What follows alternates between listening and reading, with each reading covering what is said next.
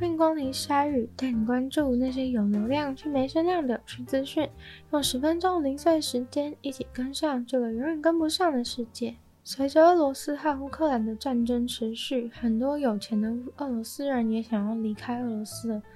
于是，有能力的人当然会想要开始在其他国家置产。未来若是发生什么变故的话，还有其他的地点可以使用，像是芬兰，就是一些俄罗斯有钱人会想要选择的好去处。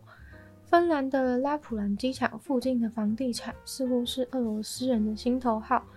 然而拉普兰州政府却出手干预，不让机场附近的工业用地出售给俄罗斯的买家。拒绝的理由则是基于国家安全的考量。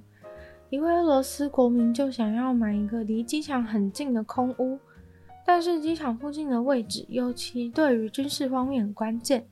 在这样俄罗斯局势不稳定的情况下，把机场附近的房地产卖给外国人，可能会在策略上就造成军事风险，也无法保证那位俄罗斯人是不是间谍或者是线人。他们已经公布了要先预防性的阻止这类交易的发生。依照芬兰在二零二零年一月一号所颁布的一条法律，芬兰政府有权利禁止购买芬兰的房地产。这条法律主要是限制。欧盟或是欧元经济圈以外的个人，如果你不是欧盟或是欧元经济圈所属的国家的国民，你必须要经过芬兰政府的许可，才可以在芬兰购置土地和房屋。申请许可呢，不只要花几百块欧元的钱，还必须要花超过三个月的时间。但其实自从法律颁布以后，真正使用这条法律。成功阻止对方购买房地产的，从二零二零年到现在只有发生过两次。而现在如果有俄罗斯人来买的话呢，他们可能就会再次拿出这条法律来用。澳洲是以基督教信仰为主的国家，但是过去十年，神的影响力可以说是越来越小。最新的调查统计结果显示，自认为自己是基督教徒的澳洲人，首次低于五十趴，同时有一个族群正在向上窜升，那就是无信仰的人。现在澳洲只有四十四趴的人认为自己是基督徒，五年前的话还有五十二趴的人自认是基督徒。回到二零一一年，则有六十一趴的人都觉得自己是基督徒。这个关于信仰的普查最早是从一九一一年开始举行的。一九一一年的时候，有九十六趴的澳洲人都认为自己信仰基督教。现在有三十九趴的澳洲人不认为自己有特定信仰，比十年前多了两倍左右。在一九六零年代，少于一趴的人是没有信仰的。按照现在的趋势看来，到了二零二六年，无信仰者就会正式的超越基督教，成为主流的人口。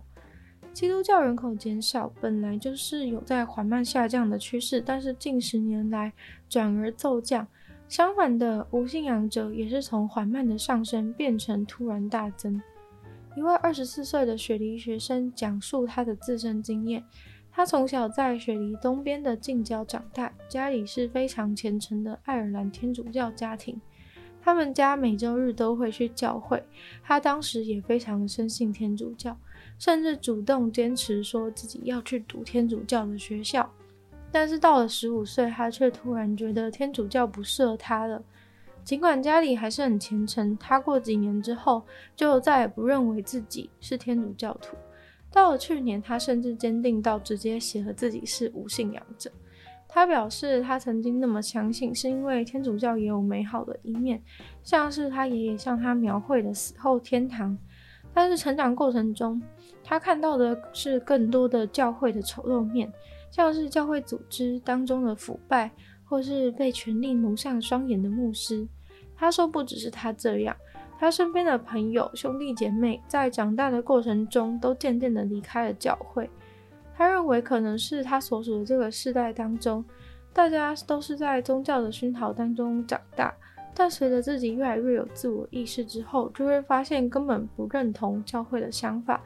尤其是教会的保守教义和对同性婚姻等等议题的态度，基本上都和年轻人的价值观相违背。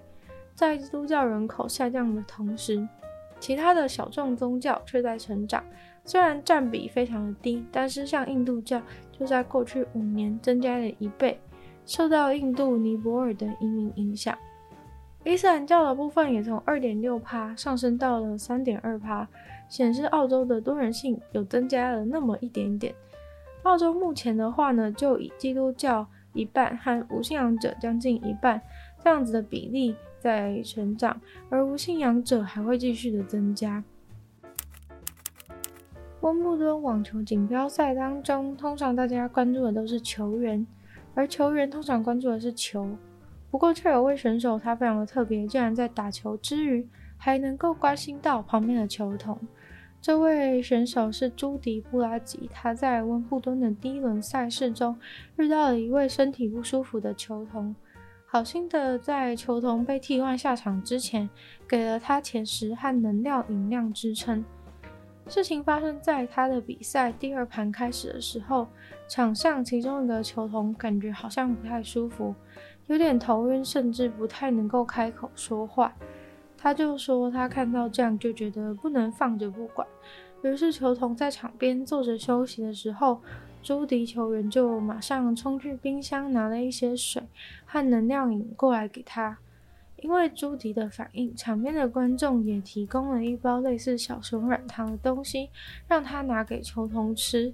朱迪说，感觉球童血糖太低，需要一些糖分。能量饮虽然不错，但是观众给的软糖好像能够更摄取到比较多的糖分。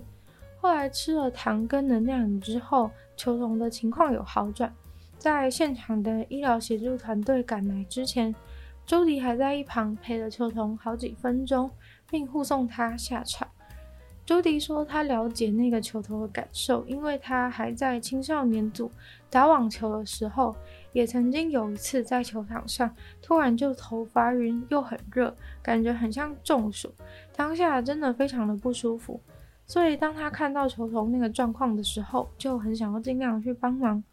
虽然这场比赛暖心的英国选手朱迪最后还是输给了乌克兰选手，但是他赢得了人心以及那个球童一辈子的回忆。加拿大英属哥伦比亚的钓客抓到了一只超大的鲟鱼，这只鲟鱼有三公尺长，而且至少已经超过一百岁。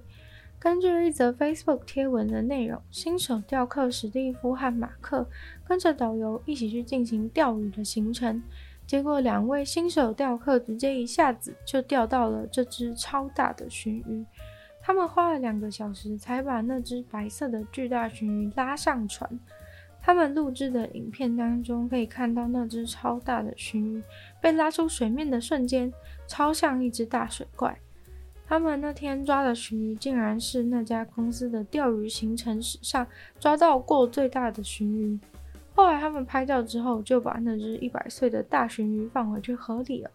很多留言都说，好像是有恐龙或者是尼斯湖水怪。还有人开玩笑说，如果你把那只鱼捞走的话，河的水位会突然下降。白色的鲟鱼是北美洲最大的淡水鱼，他们抓到的这只鲟鱼并没有被追踪，很有可能是第一次跟人类接触。但是这间公司据说会让导游使用声呐来确保钓客都能钓到附近最大的鱼，这部分倒是有一点小争议。不过尽管使用这个方法，他们这个钓鱼行程还是第一次找到过这么大只的鲟鱼。今天的鲨鱼就到这边结束了，再次感谢订阅赞助的会员 ZZZ、小冉秋生、LFB、黑牡丹、毛毛、Kevin、Jason、James，还有大龄男子。